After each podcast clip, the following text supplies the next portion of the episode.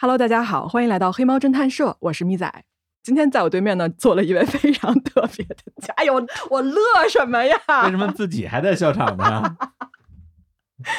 今天在我对面坐了一位非常特别的嘉宾，来说句话吧。哎，大家好，黑猫侦探社的听众们好，我是咪仔的好朋友，大家可以叫我小透明小小老师啊，小老师，小老师对，来了，然嗯，后今天受咪仔的邀请，和嗯他来一起录制一期节目。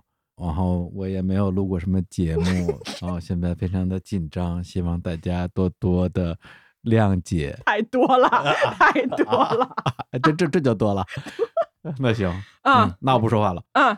李叔，李叔来了，哎，来，特别 man 的给大家，也不用啊，来来来，不用了，来来吧，来吧，来吧，来吧，来吧。我们刚才已经聊了多长时间了？俩小时，俩小时了啊，聊了一些不能播的东西。对，看着他现在已经有点烦了，还要再跟他聊个案子，哎呦喂，嗯，非常荣幸啊，非常荣幸受到咪仔的邀请，嗯，哎，来担任这期节目的 捧哏人、解说解说员，呃解说员啊，来跟咪仔一起聊一个案子。嗯，好，那我们就开始开始来，这些案子啊，我想做一个新的尝试哈，让大家跟我一块儿，在最开始的时候呢，各位闭上眼睛，然后想象一个画面。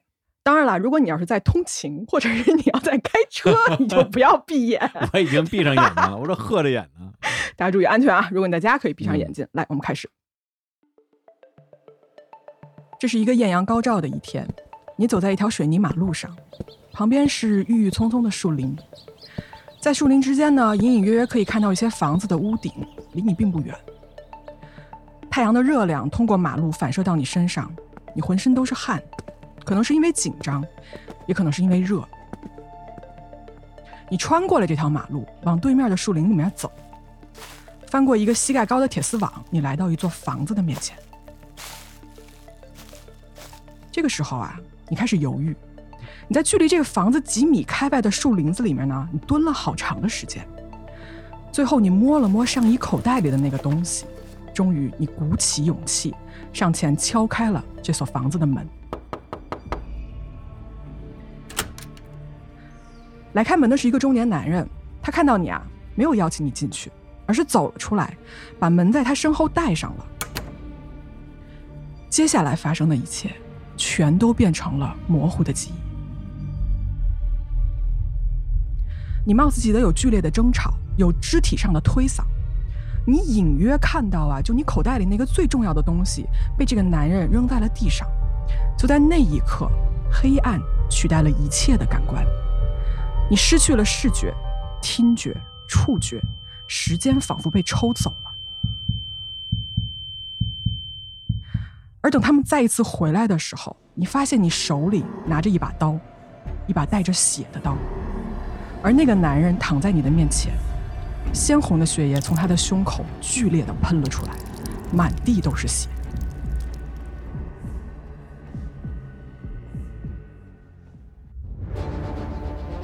跑，赶快跑！你脑海中只有这么一个想法，你转身奔向了身后茂密的树林，而你心中却留有一丝狂喜。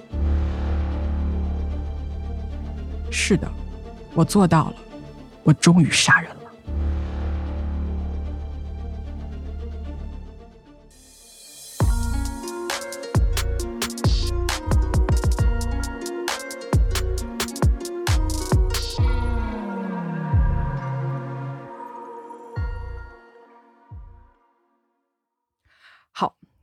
啊，大家画面里的这个男人呢，叫做 Vitaly Kaloyev，这是一个出生在一九五六年的人，他是一个俄罗斯人。他的职业呢是一个建筑师，哈，在这个俄罗斯的东南部啊，一个叫做 Vladkavkaz 的地方。就这个人呢，他建造了大概有一百所房子，然后包括他们家一个三层的什么红砖小楼房，也是他建的，然后是一个他的得意之作。Vitali 呢有一个非常幸福的家庭哈，他的妻子叫做 Sweetlana Kaloyeva，哎 呦这是俄罗斯名字呀，我天呐这！名字，嗯呃，他妻子是当地一家银行的部门主管，然后两个人呢是在一个工作会议上认识的，当时是对对方一见钟情哈。这个男方就邀请他出来吃饭，然后女方就答应了，随后就一块儿啊约会啊、看电影啊，确认了关系。这个 Sweetlana 呢是 Vitali 的初恋，也是他一生的挚爱，所以最后哦决定就是俩人就是说，哎呀，我觉得你就是我对的那个人，啊，然后俩人就结婚了。很幸运啊。对，这两个人结婚之后没有多久啊，就生下了儿子。这个儿子叫做 Constantine。那初为人父的 Vitali 呢，非常的开心，因为做父亲是一个他多年的一个心愿。在儿子六岁这一年呢，本来已经不抱希望再生另外一个的那个妻子吧，就又怀孕了。二胎。对，怀孕之后呢，生下了一个叫做戴安娜的小女孩。所以你看啊，这个时候一家四口，对吧？非常的幸福，非常美满，其乐融融。对。在两千年的时候呢，Vitali 就经历了一些事业上的挫折。他在工地上不小心掉到了一个坑里面，然后把腿摔断了，没法工作了嘛，他就不得不放弃了这个项目啊，就没治好是吧？就是要养病哦，伤筋动骨一百天嘛。然后他跟这公司也合作不下去了，然后眼看着这个收入啊，家庭的这经济就有点问题嘛，所以他就慢慢的好起来之后，就赶快就要找工作。然后这个时候正好碰到有一个在西班牙的俄罗斯人。就说我要建一个豪宅，你要不要过来就帮我把这房子建好？嗯，他就很高兴，就说啊，终于有活了，然后就答应了。但问题是这人在西班牙，所以他必须搬到西班牙去干这个活儿。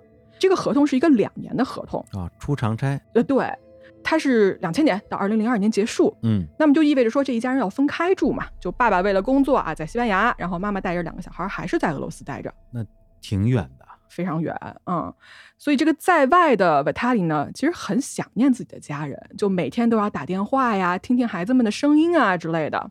但好在啊，这时间过得非常快，两年的时间一转眼就过去了，这也太快了，非常快，小孩都长大了。对，等他这个工作结束之后呢，有一个月的假期。那他就想说，那还有一个月，我就邀请我的妻子跟我两个孩子就到西班牙玩一趟，因为他们从来没来过，团聚一下啊。对，就看看说这儿的什么海岸线呀，对吧？建筑啊，文化历史等等的。然后妻子也是非常开心的就答应了。那么答应之后呢，这边俄罗斯这边就在准备什么去西班牙的签证啊之类的吧。啊，办完了之后就发现说，OK，签证下来了，那我买机票。嗯。结果这个时候是应该是七月份的时候，就是一个已经到了旅游旺季的时候了。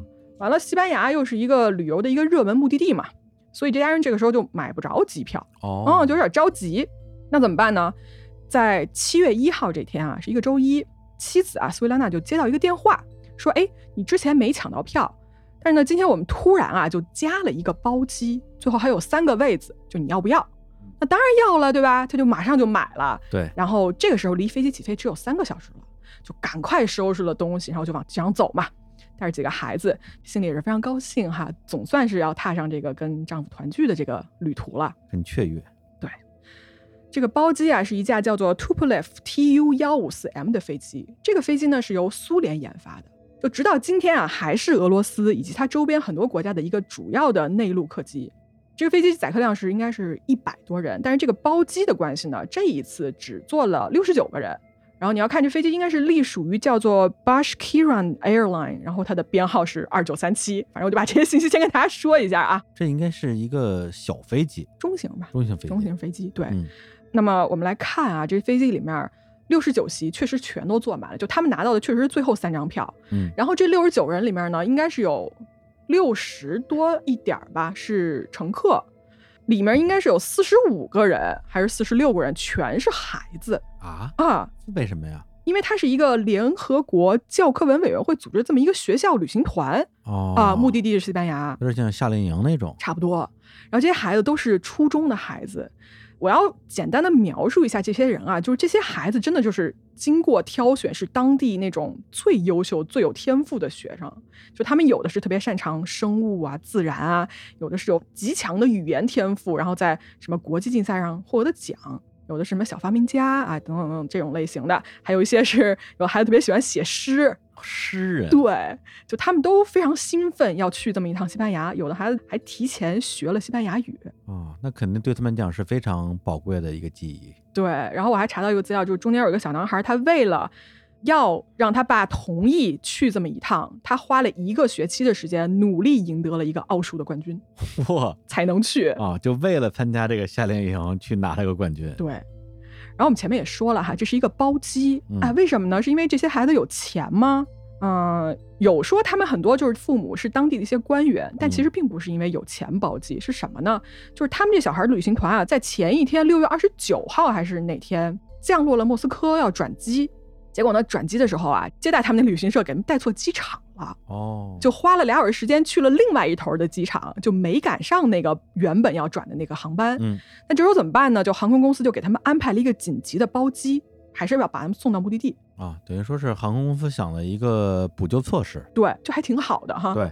那么这个新的包机呢，原计划是七月一号从莫斯科当地时间的晚上啊十点四十八起飞，然后应该是不到五个小时就可以降落西班牙的巴塞罗那国际机场。哦，那还挺近的，就是坐飞机的话。对，来我们说一说这个航班的机组人员哈。嗯，如果你要我一个词来形容的话呢，就是明星阵容啊。嗯，是这样哈，机长 Alexander Gross 他是五十二岁。这个人飞了三十年，然后他有超过一万两千小时的飞行时间，老飞行员了。对，大副是一个叫做 Oleg 的人啊，四十岁，八千五百小时飞行经验。嗯，然后二副是四十一岁的 Murant，七千九百小时。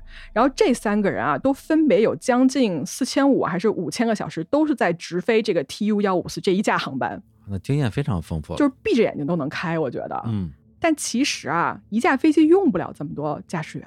嗯嗯，那为什么他们出现在这儿呢？就是因为正好这天晚上他们在做一个驾驶技能的考评，所以这三个人是过来给彼此做考评的。哦，啊，就是比如说看一些你的操作规范啊，然后评估一下就是机长整个的飞行表现等等的。叫互评是吗？对，而且还不止这三个人，当天还有两个飞行员也在那儿待着。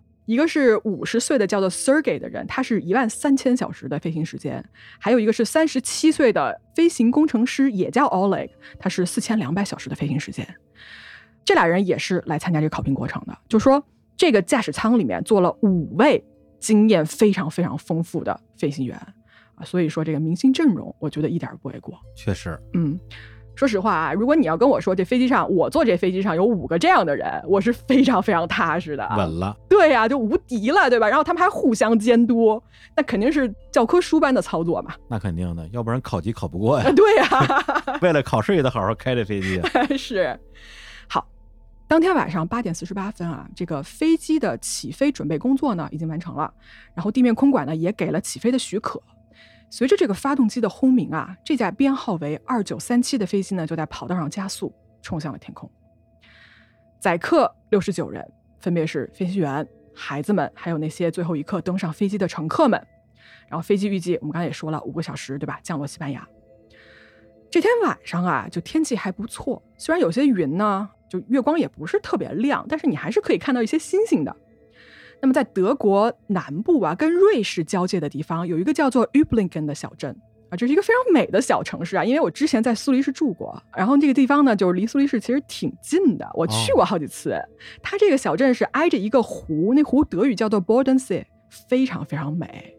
然后这个小镇跟这个很多瑞德边境的小镇都差不多啊，就是到了晚上没人，就一片宁静，大家都在屋子里面待着。然后这一天呢，七月一号，这个时候已经进入夏天了。当地这白天啊，就夏天时候其实并不热，二十来度，非常舒服。嗯，然后晚上就凉爽一些。你想啊，这个小镇对吧，依着这么一片湖，然后在这个夜色中闪着这种黄色的每家每户这种灯光，哇，太美了啊！看上去就很温暖，对吧？对。有一个农夫啊，在他们家中就准备收拾明天要干活的一个工具。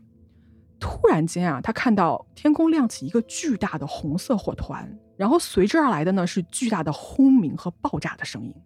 小镇上其他的人也听到这个声音了，然后大家就纷纷冲到这个窗户面前。就所有人这时候想说，是不是有一个暴风雨要来了？哎，不是，空中出现了一个巨大的火球，然后燃烧着就往这个四周就发散。大概也就是几十秒时间啊，这些燃烧的碎片就开始砸向这些居民的院子、屋顶、房子，然后天空在一瞬间变成了一个橙色，像一个巨大的烤炉。哦。然后人们就反应过来，说这不是暴风雨，他们正在目睹一场灾难的发生，空难是吗？嗯，这个 u b l i n g e n 小镇啊，原本的这个宁静啊，就彻底被打破了。你想啊，火团四处燃烧，对吧？从天空往下降，然后还有这种黑色的滚滚浓烟，带来一种很刺鼻的气味，哈，到处蔓延。然后人们就开始恐慌，他们认出来，就这些砸下来的碎片。来自一架飞机，因为你可以看到什么那种撕裂了的金属，就起落架、什么机翼这些东西。当然了，从天而降的呢，还有人类的尸体，残缺不全的肢体。哎呀，嗯，在起飞了几个小时之后，BTC 二九三七号航班啊，在一万米的高空解体。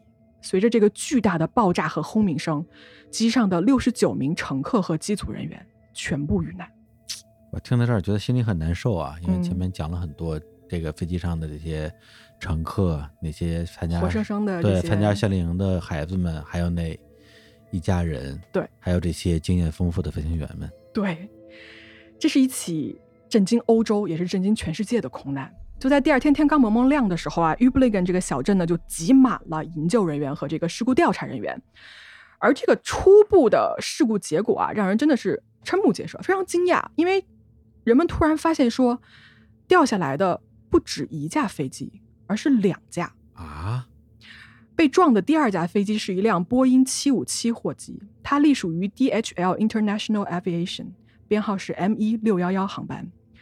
这两架飞机在空中以近乎九十度的角度相撞，然后爆炸解体。啊，两个飞机在空中相撞了。对，这个我真的闻所未闻。嗯除了是在什么二战嗯战斗机，你说撞上，我觉得有可能。这种民航客机跟货机怎么可能撞上呢？而这是二零零二年的事儿。对啊，就是已经飞行的这种什么导航之类，已经非常非常的发达了。问题就来了嘛，嗯就为什么两个飞机会在空中相撞呢？因为这完全听起来是一个绝对可以避免的，对吧？因为你有很多技术啊、规则以及操作，你是可以规避这样的事故的发生的。对啊，大家都在想说这是为什么。那么经过初步的调查呀，就发现说这架俄罗斯的这个二九三七号航班呢，在事故的最后几秒，他们不但没有上升拉升这个高度，避免撞过来的对方，反而是下降，跟对方越靠越近。而且呢，里面的机组人员啊，对这个地面的指挥反应速度也非常慢，嗯，就很奇怪嘛。这是为什么呢？因为我们刚才也说了，它是一个拥有明星阵容的一个飞机嘛，就对啊明星阵容飞行员啊，所以一时候就流言四起，然后各种猜测也不断，就大家就想说，难道是自杀式空难，还是有人劫机，还是纯属意外？对，听上去其实有点像劫机这种情况，是因为飞机相当于失控了嘛。嗯，那你飞上那么多经验丰富的飞行员，咱们说那什么点儿，只要有一个人醒着，对呀、就不会发生这种事儿，嗯，所以就很奇怪。这太奇怪了。来，我给大家复盘一下啊，就是当天晚上起飞之后，到底发生了什么？嗯，这天晚上啊，在这边二九三七号起飞了之后呢，在不远处的巴林国际机场，编号为六幺幺的波音七五七货机也飞上了天空。那么顾名思义嘛，货机啊没有乘客，嗯，它只有两个机组人员，一个是四十七岁的英国机长 Paul Phillips，然后一个是三十四岁的加拿大大副 Brian Capioni。这两个人啊，分别一万两千小时和六千六百小时的飞行时间，也是经验非常老道的飞行员。对，还可以。嗯，还可以。这个飞机起飞之后呢，先是在意大利的 Bergamo 做了一个短暂的停留，然后在当天晚上的九点零六分，准备飞向比利时布鲁塞尔的这个 Zaventem Airport。我后天就飞这个，啊，真的 我？后天就飞这机场，我现在哦，好吧，心情很复杂。这个有点儿，哎呀，对，嗯，来，那么这个时候啊，我们有两架飞机飞在空中，对吧？那这家波音的这个货机呀、在当天晚上是二十一点二十九分五十秒的时候，进入了瑞士的空管领域。而刚才我前面说的那个客机，就坐了六十九个人的那个飞机，在当晚的二十一点二十九分五十四秒，就几乎是同时啊，也进入了瑞士的空管的领域。那大家都坐过飞机啊，其实呢，我们乘坐的飞机，它在地面上是被严密的监控和管理的，嗯而且执行这种管理的人啊，叫做 ATC，就是 Air Traffic Controller，航空管制员。嗯，航空管制员这个工种吧，他挑选非常严格，就他需要这个人的组织能力强，然后他的数学的运算能力非常厉害，包括这个人需要很自信、很有决策力，然后在高压的情况下能保持镇静，以及呢还需要这个人有超强的短期的记忆力，以及是这种视觉记忆力吧。这人干什么的呢？就是空管员啊，他们是负责视觉的这种雷达监测，就是说他判断飞机的高度、速度、位置，然后让它保持在一个安全的距离里面，而且还要去协调一些飞机的起落呀等等的一些事情。就空管在全世界都被认为是最具有挑战性的职业之一，哦，因为工作一个是高度紧张，而且呢，他背负了巨大的责任。嗯所以每一个上岗的人都是经过了一个精心的挑选、严格的训练和测验，最后才能拿到工作许可的。他们的主要工作是在飞机起降的时候发挥作用，还是飞机已经飞到空中了，他们还是要继续还是要全程。哦对对，你说这个我倒想到一个点，就是因为我坐了这么多次飞机，嗯，我从来没有在飞到空中的时候，从窗户上看到过另外一架飞机。你要看到那就是这事儿 对有危险了对，我！就觉得这个感觉就很可怕啊，对呀、呀、对，我觉得空管员可能就是为了避免这样的事发生。是的，理解的非常好哈。来，在七月一号这天晚上啊，在这个瑞士空管中心里面值班的呢有两个人，嗯其中一个人啊叫做 Peter Nielsen。Peter 这个人呢是一个丹麦人，之前是在丹麦受训成为了空管员。他在一九九五年的时候从丹麦搬家搬到了瑞士，然后住在苏黎世这个国际机场旁边有一个叫做 Cloten 的地方，就离他上班非常近哈。一起搬过来的呢还有他的妻子以及他的三个小孩儿，分别是十三岁、四岁和两岁。他就职的这个公司啊，叫做 Sky Guide 啊。这家公司呢是代表瑞士联邦政府啊，负责确保瑞士领空以及哦，就是它周围这些什么德国、法国、意大利、奥地利等等这些国家，就是领空领域的一个安全，并且这家公司呢跟瑞士的空军是有紧密的合作的。那么说回 Peter 这个人吧，就是他是一个工作能力很强的人，然嗯后有十年的经验了。这个人呢，很喜欢这种有压力、有挑战的工作。然后他每周下班之后还要去什么打冰球、跑步、游泳，来舒缓一下这个高度紧张工作带来的压力。哦，那好，我们来到这天晚上啊，Peter 在他这个工作岗位上待着干活呢，他旁边还有一个搭档。按照规定啊，值班的话是要两个人一起值班的，就是你们要嗯共同来保证这个空中领域的一个安全。合理。那么你想啊，我们看一下这个瑞士的地理位置啊，它处在意大利、法国、德国、奥地利啊，就是一个中间，它可以说是一个欧洲最繁忙的十字路口了。但是这天晚上啊，其实因为空中流量跟这个进出港航班的一个减少呢，倒是活儿也不多。就 Peter 跟他这个搭档稍微可以松一口气。然后这个时候，这搭档就说：“哎，要不然这么着，我呢去休息一下，我比较累了。然后你嗯看看你能不能帮我盯一会儿。这个是合法的吗？这是不合规定的，但是我觉得哦他应该以前也出现过一些就是哦同样的情况了。等于说是规定之外的一个大家的小默契。对，嗯所以这 Peter 就看了一眼，就说：“哎呀，也没什么事儿，对吧？”就就答应了，就说：“那你去休息吧。”这搭档走了之后呢，又来了一队人来找了一趟 Peter。这人是什么呢？是一个维修人员。这维修人员说啊，哎，我们今天晚上呢要对这个雷达系统做一个检修。这雷达系统是什么呀？就是他的工作台上有一个雷达显示屏嘛。我的理解啊，就是说它有一个闪光的点，一般嗯如果飞机有碰撞风险的时候，这个点是会亮起来的。但因为要检修呢，他们就说我把这个雷达关掉，而且哦同时要检修要断掉的还有这个中心的电话线，那这个感觉很危险啊，非常危险。对你出什么状况可就联系不上了呀。嗯，我的感觉啊，就是位于苏黎世的这个 Sky Guide 这个空管中心啊，就在这几个小时里面成为了一座孤岛，对，而这个岛上呢，只有一个人值守。在当天晚上九点二十的时候吧，这个货机六幺幺号呢，在还没有进入瑞士领空之前呢，就跟 Peter 这边报告了一下，就请示说，哎，我的飞机现在在九千八百米，然后我要爬升到一万一千米，为什么呢？因为越高空气就越少嘛，所以它可以节约一些燃料。然后哦 Peter 这边就给了一个允许，所以九分钟之后啊，这个六幺幺航班就到达了一个预期的高度，也就是一万多米。那么问题来了，与此同时呢，客机二九三七号也在相同的高度，但是当这个客机报备自己高度的时候，Peter 他并没有注意到。哦，为什么没有注意到哈？因为他突然被另外两架别的飞机吸引了注意力。本来我们也说了，今天晚上没有什么航班的嘛，但问题就来了，有一架这个德国的飞机啊，它延误了。它这个时候就突然到了 Peter 这个管制区域里面，然后呢，它要求降落，并且不止他一架，第四架飞机也出现了，也要求要降落，所以这个时候都需要 Peter 一个人来做一个协调和管理。就突然来活儿了？对，本来是无事发生的一个夜晚，然后嗯几分钟之内就非常非常的忙碌。我找了一个这个瑞士空管中心的照片啊，你们去看一眼，就真的就是事发的那个中心的照片。它是这样子，我们先描述一下，就是它有很多块屏幕，有一个操作台，但是屏幕跟屏幕中间还是有距离的，就是你物理移动是需要时间的。而这两架突然加进来的飞机呢，一直就在反复要求说：“你们赶紧给我做安排啊什么的。”那这个时候，Peter 的工作重点就落到了这个德国的飞机上。本来他是可以打电话要人过来帮忙的，对啊，但是因为电话线被切断了，他就联系不到任何的后援和支持，就只能他一个人争分夺秒的处理，他这相当于是都赶一块儿了，全赶一块儿因为要。修雷达把电话线给拔的嘛。嗯，所以你想象一下吧，这个人这个时候就在好几块屏幕之间不停的物理移动，然后他的注意力就被分散了。而殊不知呢，空中有另外两架飞机，就是这个六幺幺号和二九三七号，正在以一个互相为直角的角度，在同一个飞行高度上切向对方。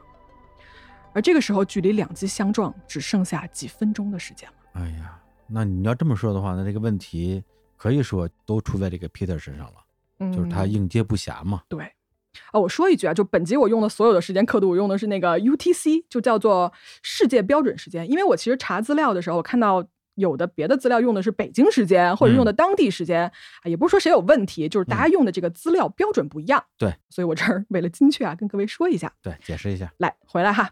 这个时候呢，啊，你想啊，灾难已经进入了倒计时，就这个死亡啊，以每小时九百公里的速度越逼越近。那其实，在这几分钟当中，德国西南部有一个叫做 Karlsruhe 的一个机场啊，已经有空管员发现不对劲了，嗯，他就发现说这两架飞机是不是要撞了？然后他的反应是立刻给苏黎世的空管中心打电话，提醒他说你你要不要赶快调度一下？就是要命的是电话线不通。对，其实光是给他打电话没人接这件事儿，嗯已经是一个安全事故了。对，就任何外界的帮助，现在是没有办法抵达到 Peter 所处的这一座孤岛上的。对，那么说到这儿，大家可能想问一下，就说如果没有人为的干预，没有空管在盯的话，两架飞机上会不会有系统检测到说附近有人在飞过来呢？按理说，我觉得应该有吧，要不然飞行员是干嘛的呢？对呀、啊，李叔猜的没错啊，是有的。来，我给大家介绍一个叫做 TCAS 的系统，全称叫做 Traffic Collision Avoidance System，空中防撞系统。它这个系统啊是安装在三十人以上的客机里的一组电脑系统，为的就是避免飞机在空中相撞。嗯，打个比方啊，我是一架飞机，李叔是一架飞机。如果我们俩飞机现在检测到要撞上了，那我飞机上的 TCAS 系统就会发出警报，嗯就告诉大家，就是比如说让我上升，让你下降，然后这样大家就撞不着，你都别说飞机了，就现在咱们大疆的无人机都有避障功能，是吧要？撞墙的时候，它自己就停下来了。对呀、我找到了这个 TCAS 系统报警的原因啊，我在这儿播放给大家听一下。Climb. Climb now. Descend. Crossing. Descend. Traffic. Traffic. 哇，这个声音应该说是非常的让人听了之后就起鸡皮疙瘩那种。是吗？对，因为它很明显是一个那种你可以认为是死亡预警。啊，是你要这么想，对对对，这两架飞机上的这个 TCAS 系统啊，全都启动了。货机六幺幺号的这个系统呢，是说下降，嗯，马上下降。然后对面这个二九三七号的呢，就说爬升，立即爬升高度。嗯，这个时候的时间是当天晚上的二十一点三十四分四十二秒，距离相撞已经不到一分钟了。那么如果此时啊，两架飞机一个爬升，一个下降，那么也许还来得及，就这个碰撞吧不会发生。嗯，但也就是这个时候啊，就距离相撞还剩四十四秒的时候，我们回到那个空管中心，刚刚协调完那两架德国飞机的 Peter 回到了这一块屏幕上，终于回来了。对他突然发现说，哎，这两架飞机处于一个极度危险的位置和高度，然后在这个千钧一发的时刻啊，Peter 就慌了，他就立刻给这个客机下了一个指令，说下降，下降。他此时没有让这个货机去爬升，因为他的判断就是说，如果这个二九三七号紧急下降，然后另外一个保持不动的话，嗯，应该是可以避开相撞的，至少就是大家可以错开。对，但是呢，在这个当下出现了一个巨大的矛盾，就是人的判断和这个 TCAS 系统的指令。我们看啊，货机六幺幺根据这个系统的指令是下降了高度的，对，而这边的客机二九三七呢，根据这个系统的指令是要上升的，嗯，按理说没有任何问题。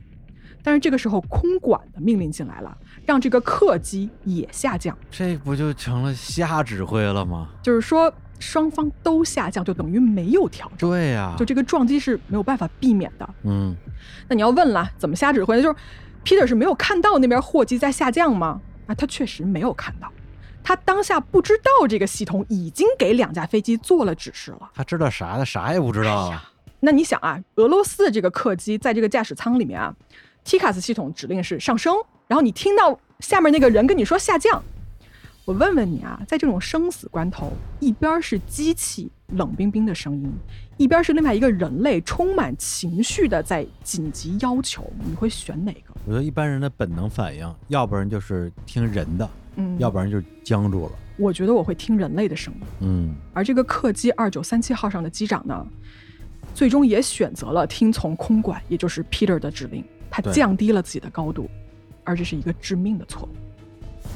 在撞击前八秒啊，二九三七号的这个机组人员呢，看到自己左侧有一架庞然大物越来越近，就刚才李叔说的，嗯他们真的是从窗户上看到，，Oh my God！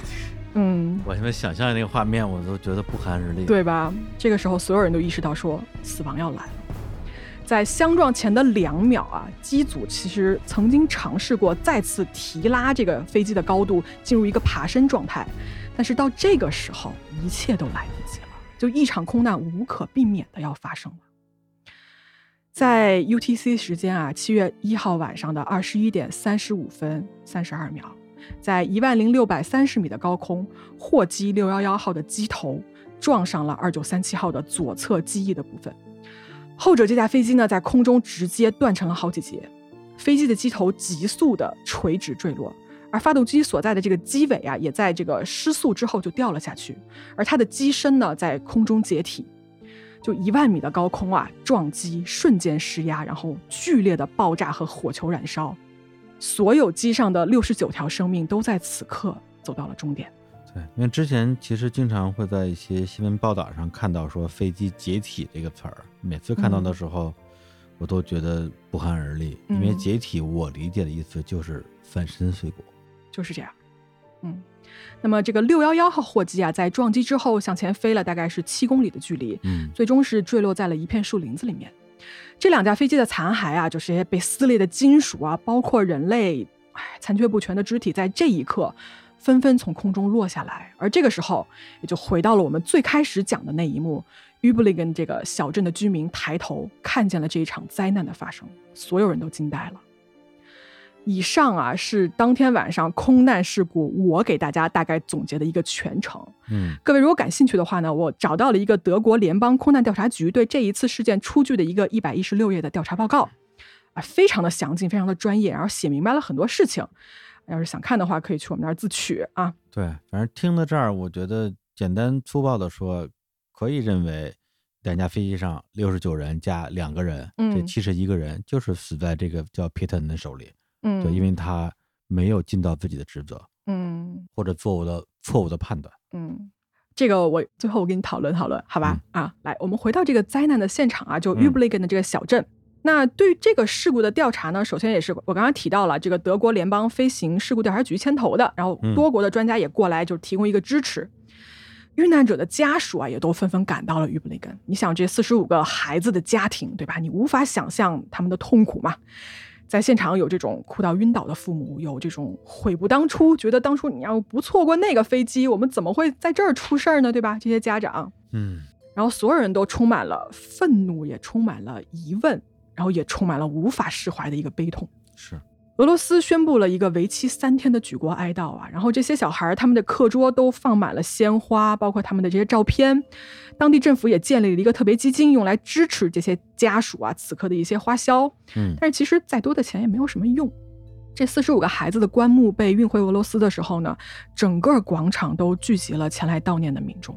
嗯然后在这个小镇上啊，这个 u b l i g e n 其实悼念的民众也是非常多的，就大家聚在一起，默默的哭泣，然后地上摆了很多鲜花、很多蜡烛，当地还决定建一个纪念碑来作为一个永久的纪念。对，这个某种意义上，它不是只是这几十个家庭的灾难，这是一个人类的灾难。没，错，嗯，在这些悼念的人里面，有一个我们最开始提到的人，就是 Vatali，他的妻子、儿子、女儿，记得吧？嗯全都在这一场空难中间去世了。他女儿戴安娜的尸体呢是最先被找到的，挂在了一棵树上。四岁的小姑娘啊，就身上没有特别多的伤口。我看了一下现场的照片，尸体是相对完整的。小姑娘看上去像是睡着了。然后十岁的儿子 Constantine 也被找到了，随后被找到是他的妻子 s w i n a n a 这两个人呢伤势都非常的严重。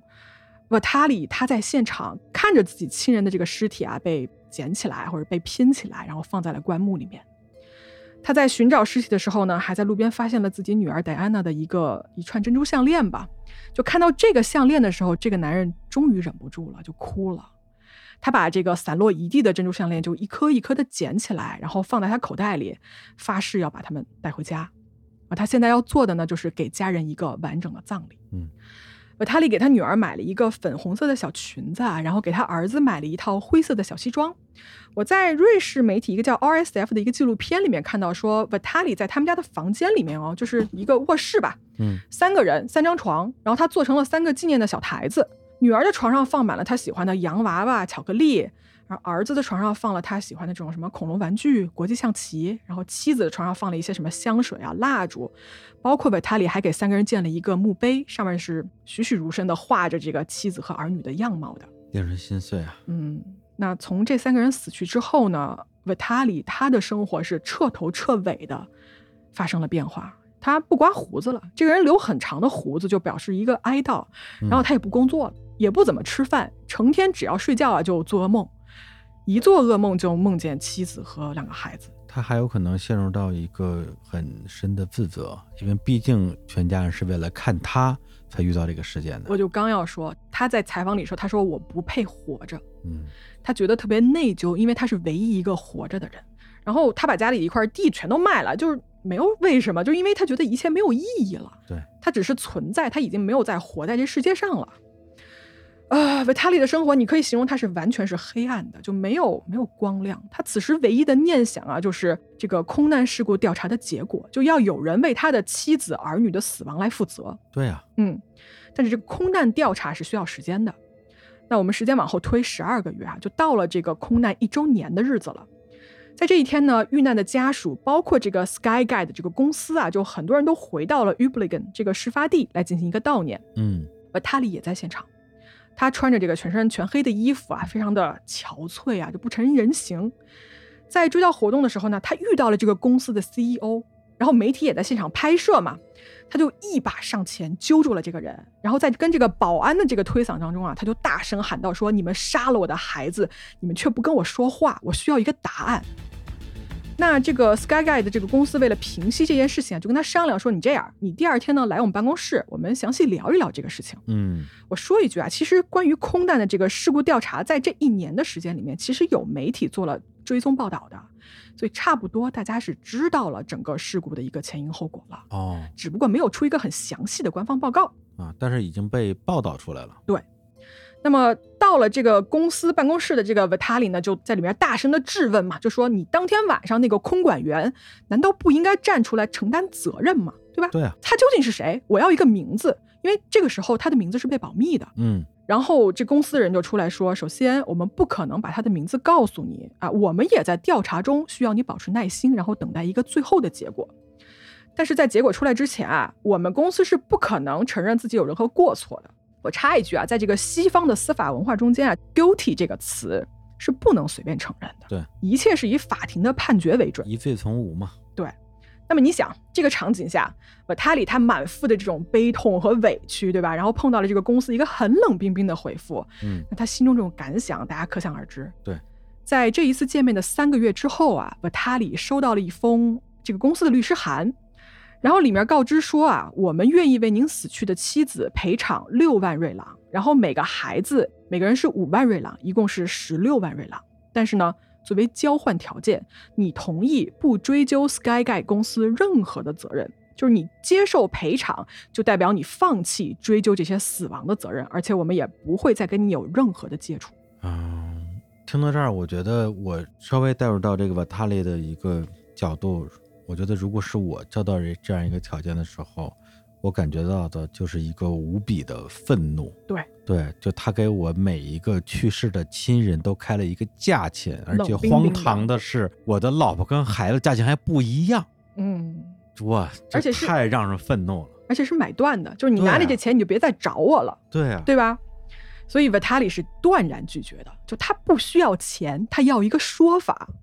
那么好，官方既然不给他任何说法，他决定用自己的力量去寻得一个理应是他的正义。Vitali 干了什么呢？他雇了一个私家侦探。这个私家侦探啊，在大概一两个月之后吧，就给了他一张照片。嗯这张照片就是当天晚上空管员 Peter Nielsen 的照片。随之一起的呢，还有他的全名以及这个人在瑞士的住址。哇，这侦探也是够有本事的。嗯，那么在二零零四年的二月啊，维塔里买了一张去瑞士的机票。二月二十一号这天是一个周六，他呢入住了 Coloton 的一家旅馆。这 Coloton 就是 Peter Nielsen 住的那个小镇。根据酒店工作人员的回忆说啊，说这个维塔里就跟平常的客人是一模一样的啊，嗯早上过来吃个早饭，然后看一看就是什么瑞士旅行资讯啊什么的，对吧？嗯在周围转一转。但是这个人非常的沉默。二十二号这一天，维塔里给他的牧师打了一个电话，但这个牧师呢，正好那天去滑雪了，没有接到这个电话。后来牧师接受采访说，他非常非常后悔这件事情。嗯从那之后，维塔里度过了沉默的两天，就你不知道他这两天想了些什么，经历了些什么。在二月二十四号这一天，维塔里打开了他房间的门，走了出来。而这一次呢，他的目的地就是 Peter Nielsen 住的那栋房子 r a p v i g 二十六号。感觉他像是思考两天的时间。对，而且感觉他其实中间试图求助，他打给嗯牧师，对吧？然后最后下了某种决定吧。对来，我们镜头转一下啊。这天下午啊，Peter Nielsen 跟他的妻子呢待在他们家这个房子里面嘛，孩子呢就在楼上玩儿，然后他跟他的妻子呢躺在这个沙发上看电视。他妻子说：“哎，说那个我衣服还没熨，我得去弄一下。”然后 Peter 就说：“你你先等会儿，你陪我看会儿电视，你再去干活儿，对吧？”他们没想到的是呢，这个时候窗户外面已经站了一个男人了。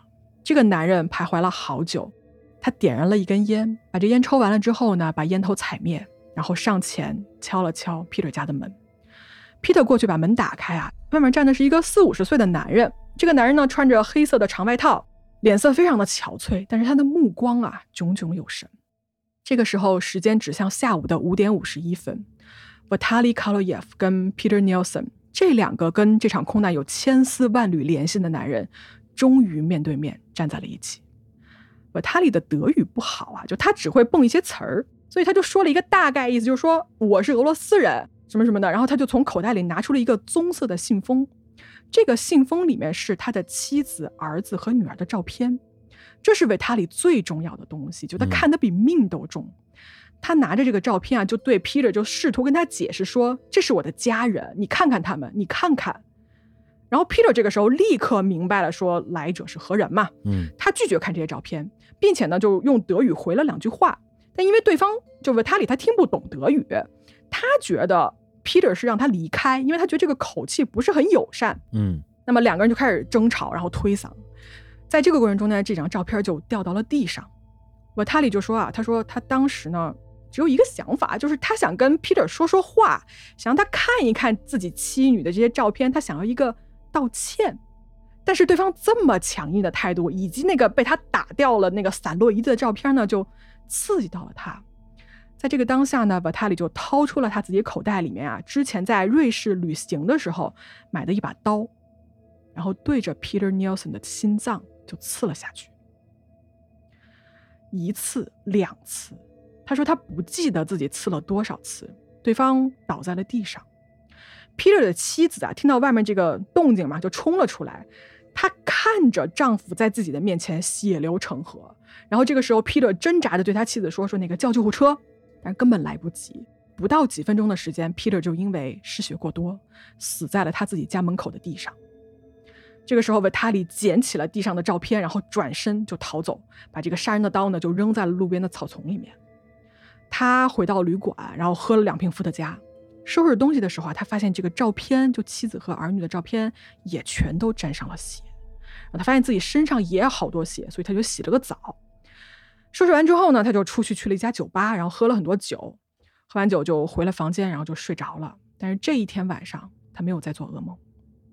第二天睁眼之后啊，他去酒店的餐厅喝了一口咖啡，然后他去了一趟教堂。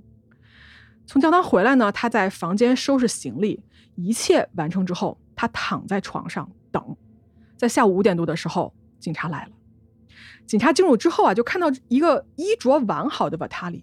他面对这个全副武装的警察，他非常非常的冷静，他就说了一句：“What took you so long？” 就是你们怎么这么久才来呢？嗯，瓦塔里因为谋杀 Peter Nielsen 被警方逮捕了。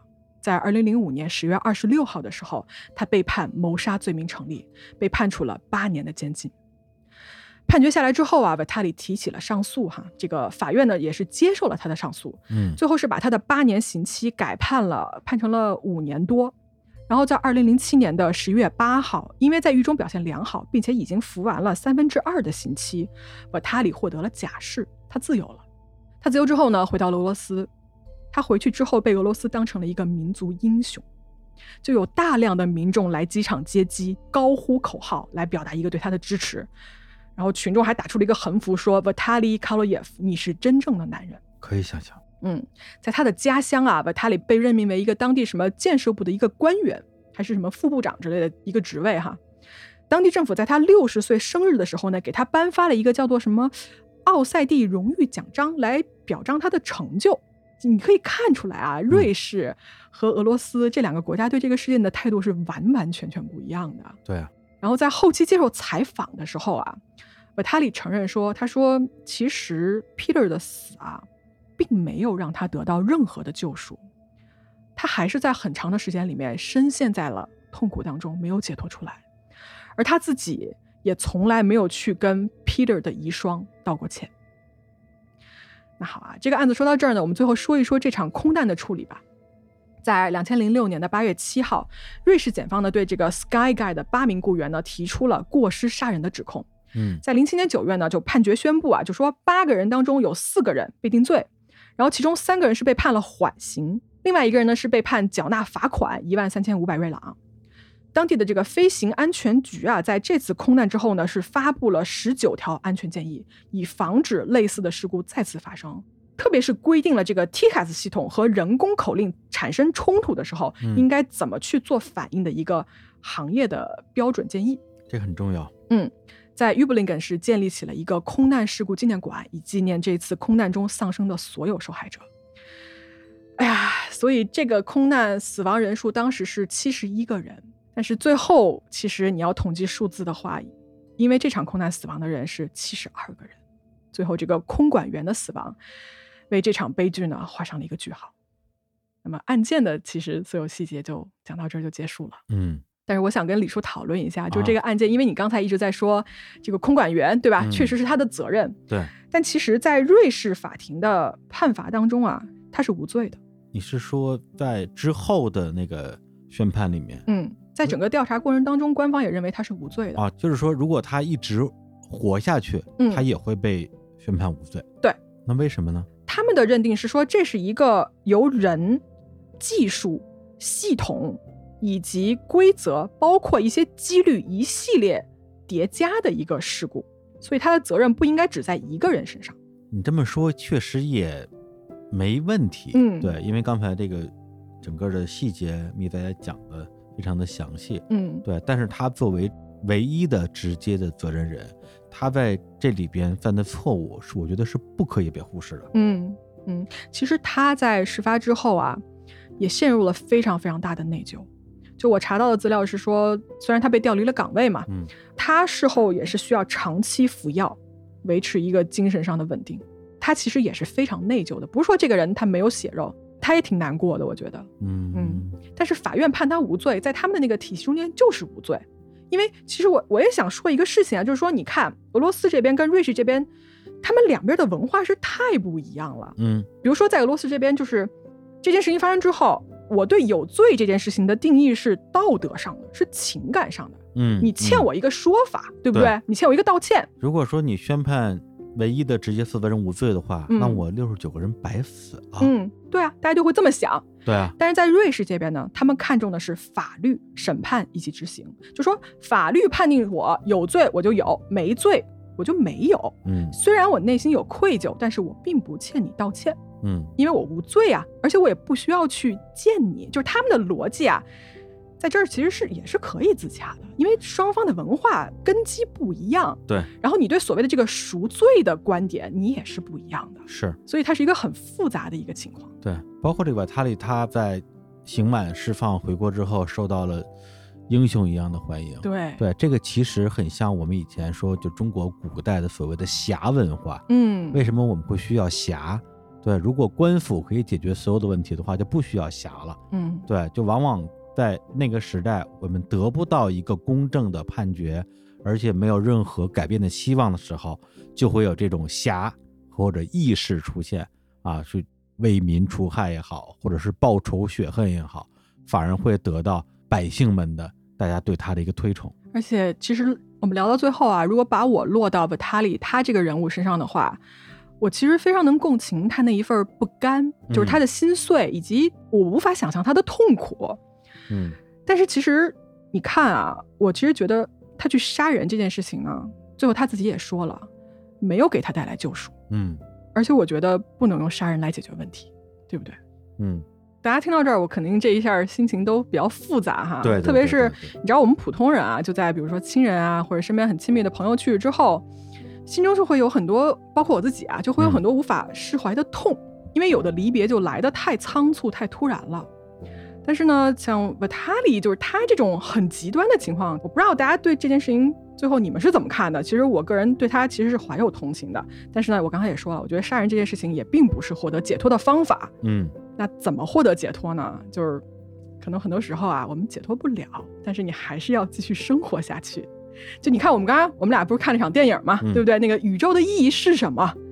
宇宙可能自己也不知道，所以我觉得我们继续活下去，为了那些在就是我们记在心里的人，那就是继续下去的一种意义吧。对，或者换一个角度来讲的话，你的亲人因为这种咱们无论是说有人为因素的，嗯还是一个纯粹的意外离开了这个世界，但如果说他们地下有知的话，他们肯定希望你在世界上能够好好的活下去。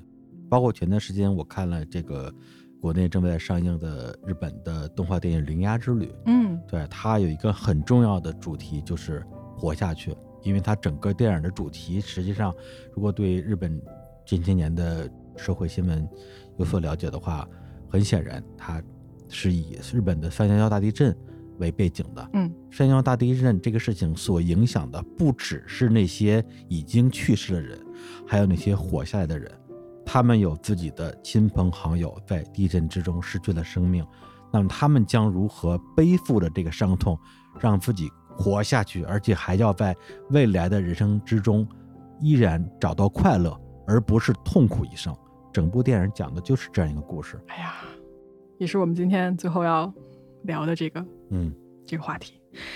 行吧，今天的故事就给大家讲到这儿。好非常感谢李叔来我们这儿做客。啊，也感谢米仔的邀请，可以在黑猫侦探社和大家空中相见。嗯，行，那就这样了，跟观众朋友说拜拜喽。好，再见。攀上忧伤的人，他还好吗？为什么看起来总有闭上眼睛？